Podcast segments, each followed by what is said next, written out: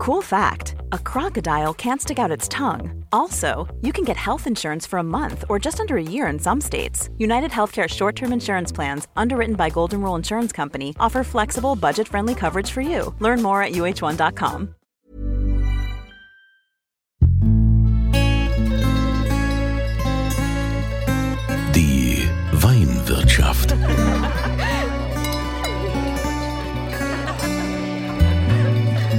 Das schöne Leben mit Andreas Kunze. Willkommen in der Weinwirtschaft. Schön, dass ihr wieder mit dabei seid. Es geht um Wein aus Rheinland-Pfalz. Natürlich am liebsten hier aus unserer Heimat, denn wir sind da natürlich verwöhnt mit unseren vielen verschiedenen Weinanbaugebieten und wichtig ist mir ja immer zu sagen, so, hey, hier vor der Haustür gibt's einen tollen Winzer oder ein tolles Weingut, das sollt ihr mal treffen, geht da mal hin, probiert einfach. Die meisten haben ja ihre Probierstuben, wo man einfach mal schauen kann, äh, was es da so gibt. Interessanterweise, wenn wir heute in die Pfalz gehen nach Deidesheim, behaupten die ja in Deidesheim immer, dass die den Riesling erfunden haben, dass bei ihnen es losging mit dem Wein. Was aber ja gar nicht so stimmt. Der Ursprung war eigentlich ein bisschen weiter im Zellertal. Aber das hat keiner so auf dem Schirm. Letztendlich ist es ja wichtig, dass der Wein schmeckt. Und wir gehen heute zu einem Weingut nach Deidesheim.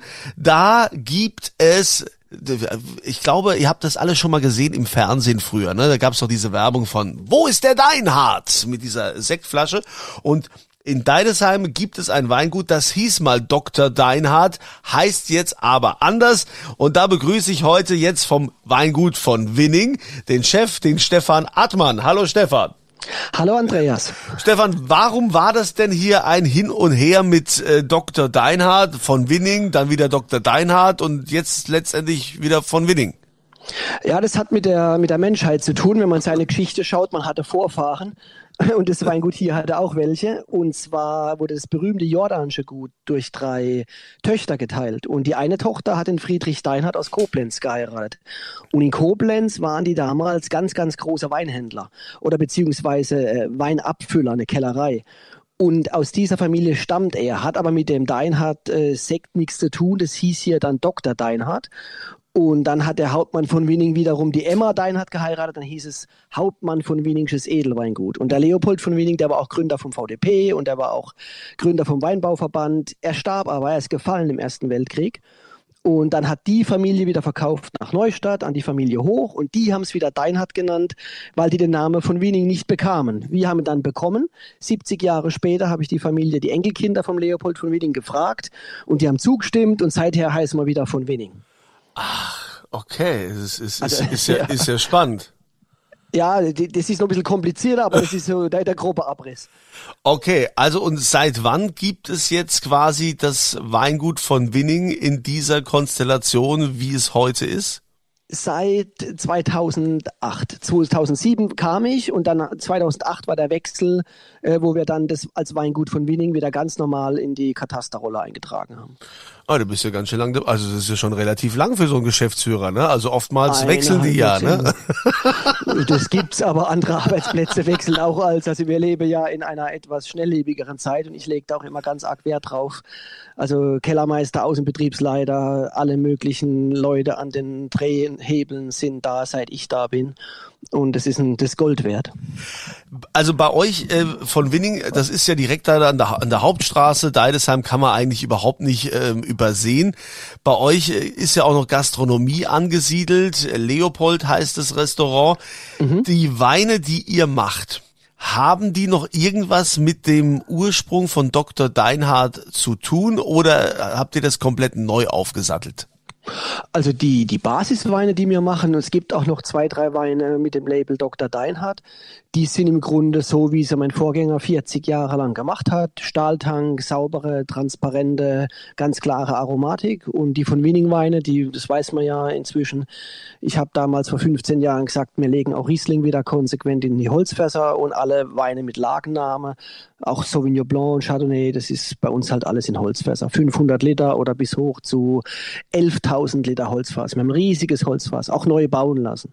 Weißt Große du, wie, Seltenheit. wie ich erstmal äh, zu äh, von Winning, äh, äh, also wie ich drauf gekommen bin, da wurde mir mal ein Sauvignon Blanc ausgeschenkt. Und Den fand ich großartig.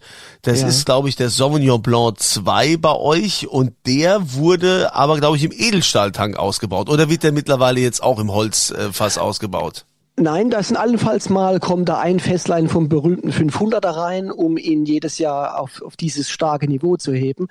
Scheue mir da uns auch nicht ganz, ganz wertvolle Sauvignon-Partien reinzumachen. So kann man sich auf diesen Wein halt unheimlich verlassen. Und ach Gott, wir verkaufen da zigtausend Flaschen, auch in der USA, auch in der Schweiz, auch in Japan.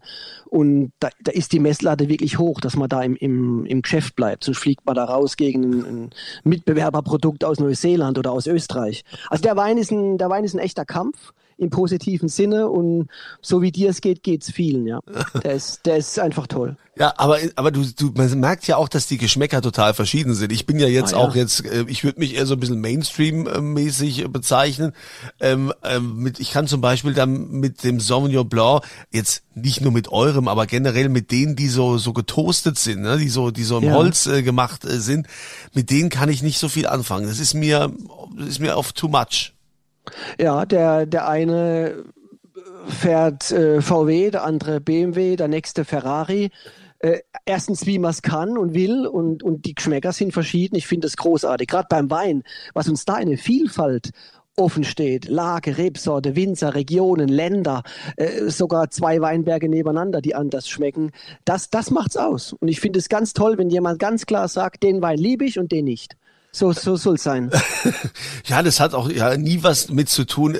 Das ist ja oft dann auch so, wenn so die Experten sich unterhalten, dann geht's ja eher darum, dass die äh, äh, gegenseitig hier dann anfangen, die Weingüter zu bashen, ne, wo sie, ah, bei dem brauchst du nichts kaufen hier, da ist ja der und der und so. Das finde ich dann irgendwie auch irgendwie unseriös und unfair.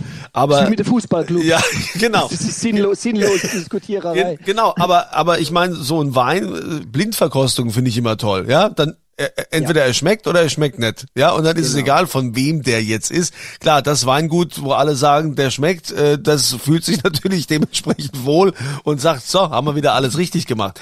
Aber bei euch, wie viel Hektar macht ihr? Wir haben Eigentum 50 und wir haben nochmal Pachtbewirtschaftung, eine ähnliche Menge, weil wir ein großes Projekt in Norwegen haben. Da, also das meiste von den 50 Hektar ist eben der Sauvignon, die Basis von dem Gepachteten und auch äh, Norwegen-Geschäfte. Aber ihr macht ja, äh, wie du glaube ich auch schon gesagt hast, es geht wieder um Riesling hauptsächlich. Klar, in der Pfalz macht man Riesling. Warum macht man das in der Pfalz? Weil die Böden sich dementsprechend anbieten, oder? Ja, du, du hast ja auch in der Anmoderation gesagt, ob das jetzt Deidesheim oder das Zellertal ist oder, oder das Nordelsass oder der Rheingau oder die Mosel. Das ist ja ganz egal. Man weiß mittlerweile auch aus der, aus der Genforschung, dass der Riesling wohl hier im Rheintal seine Ursprünge hat. Das kann man halt von Wildreben nachweisen. Und, und eben nicht, was weiß ich, in der Wachau oder sonst wo. Also der Riesling stammt von hier. Welche Ecke das genau ist, ich habe noch nie jemand gehört, der Deidesheim gesagt hat, das wär's. aber, aber danke für den Impuls, ich, ich recherchiere mal. Ja. Ja, aber, aber was ich sagen will, der Riesling ist hier wirklich zu Hause. Das scheint wohl auch schon vor, man schätzt ungefähr ein, 2000 Jahre, also womöglich schon mit den Römern, wurde diese Rebsorte, und da war das Klima vielleicht ein bisschen kritischer, und da musste eben die Rebsorte, oder die man da rausgemändelt hat, die musste dem Wetter widerstehen. Diesem kalten, rauen Klima im Vergleich zu Süditalien oder Rom eben anderer Anspruch. Und, und so entwickelt sich im Lauf der Jahrhunderte oder des Jahrtausends eine Rebsorte, die da passt wie die Faust aufs Auge. Und ich finde es genial. Und gerade heute, wo Klimawandel ist, hat der Riesling bei uns jetzt zwei Jahrgänge in Folge 12, 12,5 Alkohol. Die Frische, die Säure ist, ist spannungsgeladen, aber nicht zu sauer. Die Rebsorte ist genial. Die gehört hierher.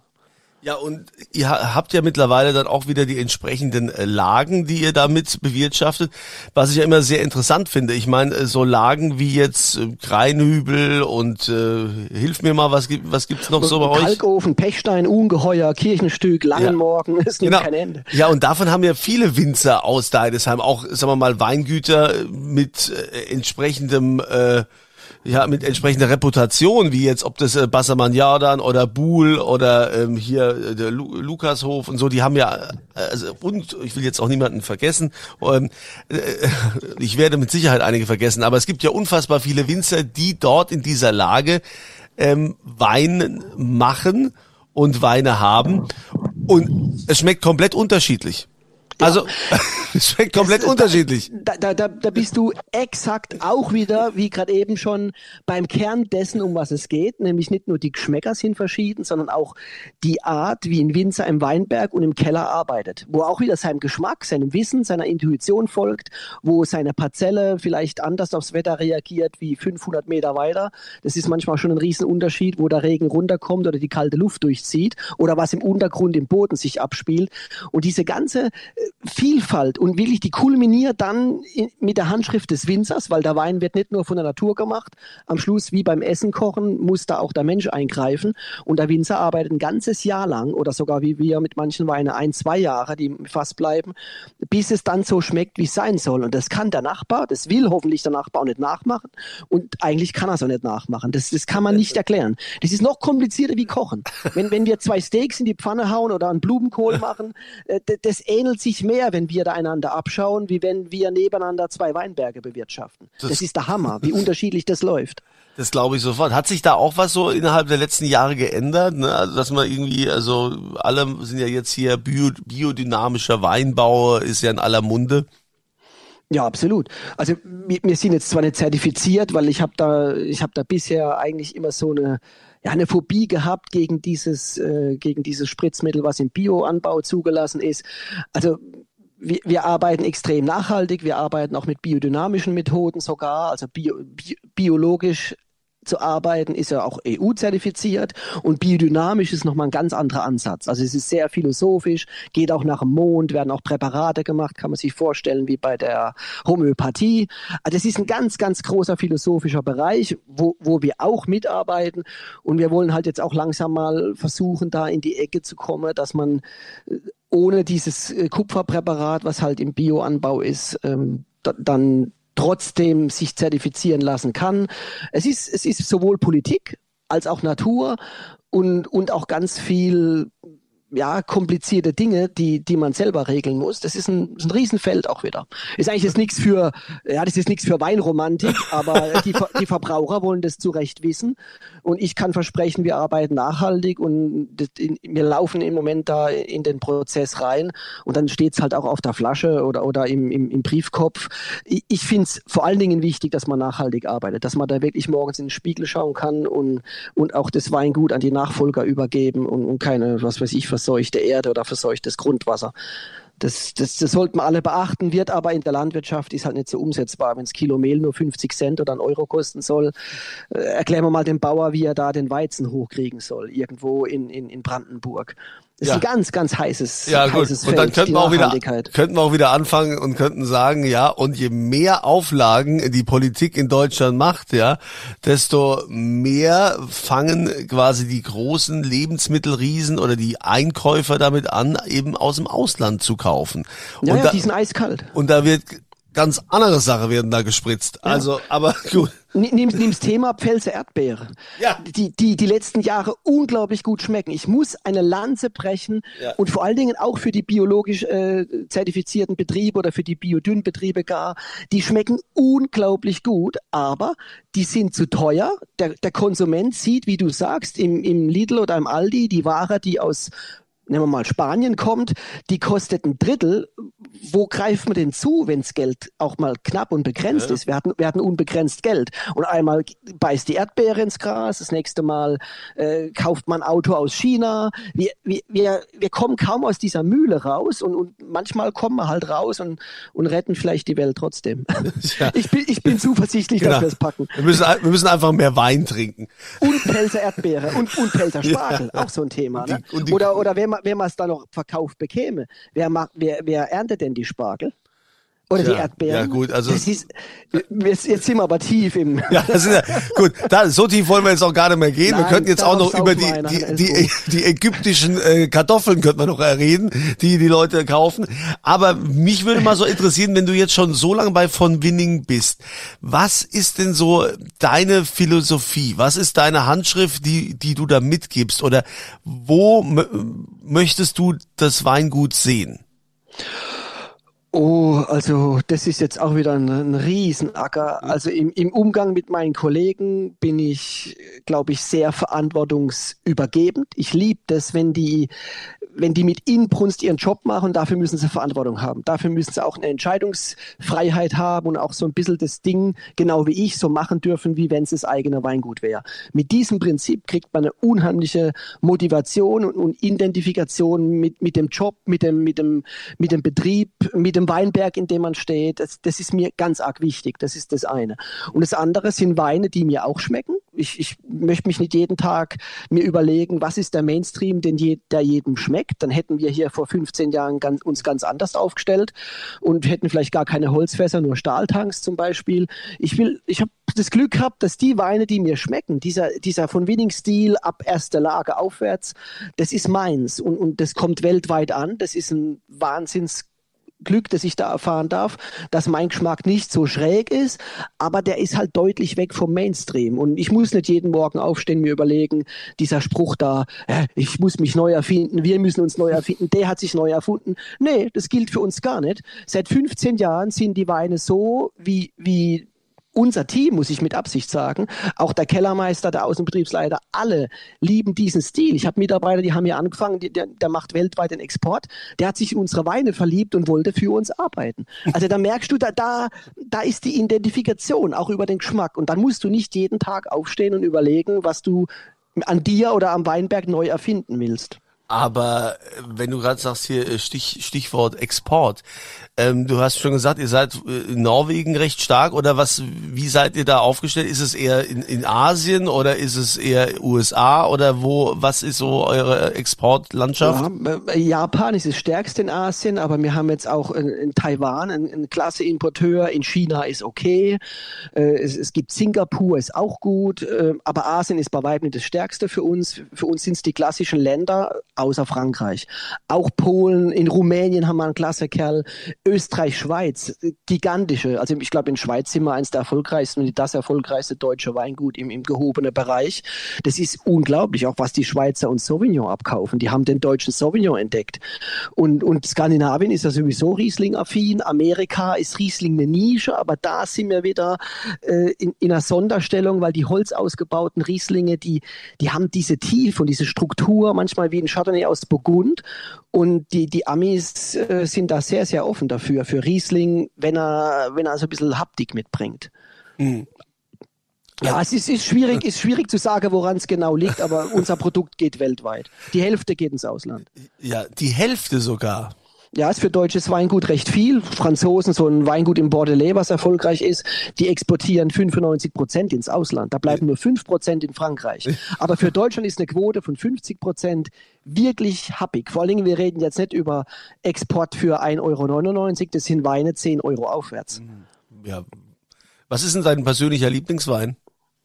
Pechstein, Forster Pechstein. Kann ich in einem Bruchteil von einer Sekunde äh, sagen. Auch wenn es, äh, was die Vermarktung angeht, keinen Sinn macht, weil der ist immer ausverkauft. Ja, ich glaube 2012 war besonders gut, oder was? 2013? Der war, äh, 12 war besonders weich und rund und, und lebt heute noch. Ganz schöne nussige Aromen und der, der 13er hat eine irrsinnige Säure gehabt und wenn man die in Ruhe gelassen hat, nicht entsäuert, einfach nichts tun, äh, dann, dann ist dieser Jahrgang bis heute frisch und treibend und saftig lustig wie, wie wenige sonst. Aber es ist anspruchsvoll, es beißt. Es ist anspruchsvoll. Apropos anspruchsvoll, wenn wir, wenn wir bei, bei dem Thema schon sind, es ist ja auch immer die Frage, ich äh, spreche immer, wenn ich mit Winzern über den Riesling spreche, äh, Stichwort Klimawandel, da würde ich auch gerne deine Einschätzung noch hören, denn es ist ja schon so ein bisschen verrückt, jeder klagt hier über den Klimawandel und macht hier Panik. Wenn man mal überlegt, so die letzten richtigen guten Jahrgänge, wir hatten ja, so in den 2000ern hatten wir doch mehrmals Top-Jahrgänge, als wenn man überlegt zwischen 1980 und 2000. Also ein, 100 Prozent richtig. Die, es wird wärmer und dem, dem Weinbau hilft es insofern, als früher vielleicht jedes dritte Jahr ein schwaches war und eins von zehn oder sogar zwei von zehn Jahrgängen waren Totalausfall. 84, 87 sind nicht mal die schlimmsten Beispiele. Da kam man jetzt zurück in die 60er, 50er Jahre oder so. Und das wurde ganz klar besser. Das Wetter ist konstant wärmer. Wir haben das Problem über den Klimawandel und das wird alle treffen, steht zu befürchten jedenfalls, mit langanhaltender Trockenheit oder gar Schadwetterereignisse es regnet gar nicht, dann regnet es ganz viel. Oder es hagelt fünfmal hintereinander, wo es früher nie gehagelt hat. Das ist das Problem vom Klimawandel, was die Winzer im Moment am allermeisten trifft.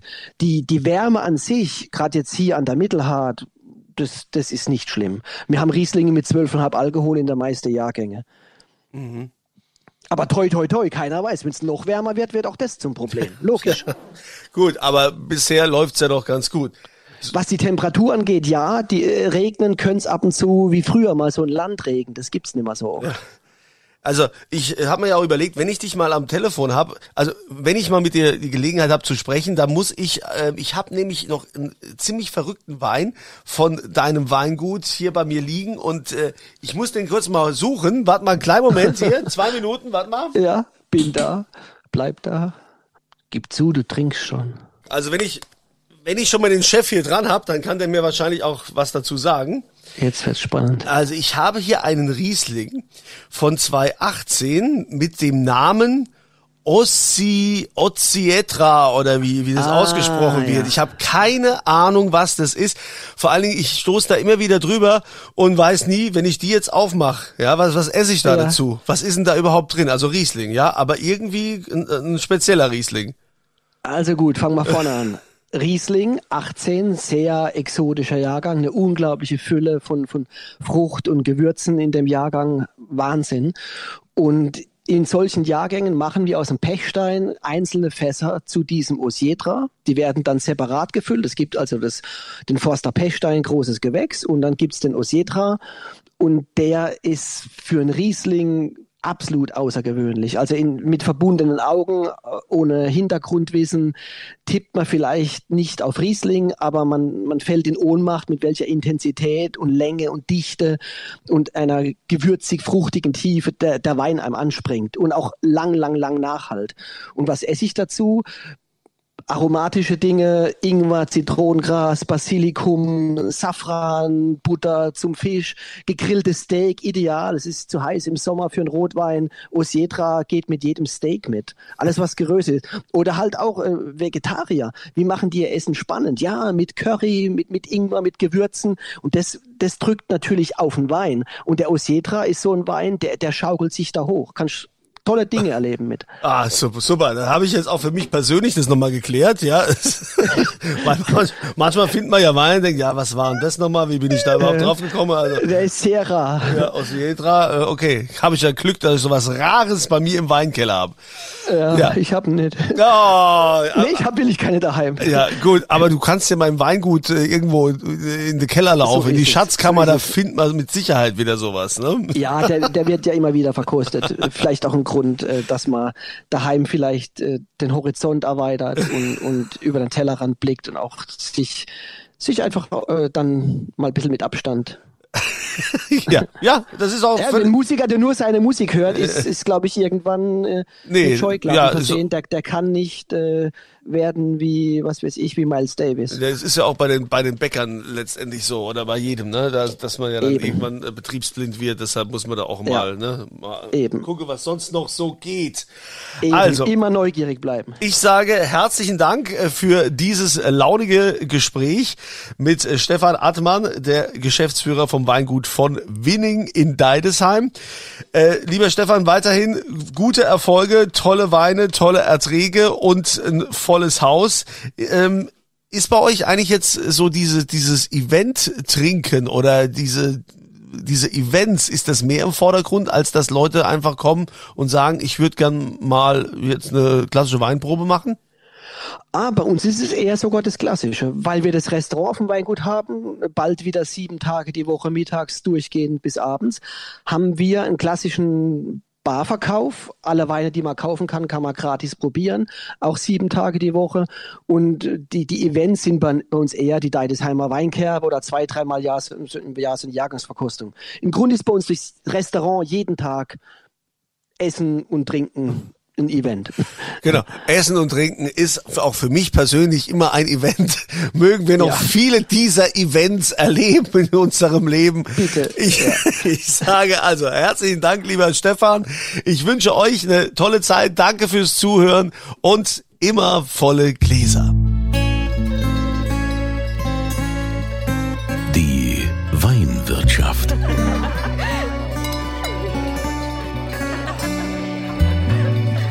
Das schöne Leben mit Andreas Kunze. Die Weinwirtschaft wird produziert von Podcast Monkey. Podcast-monkey.com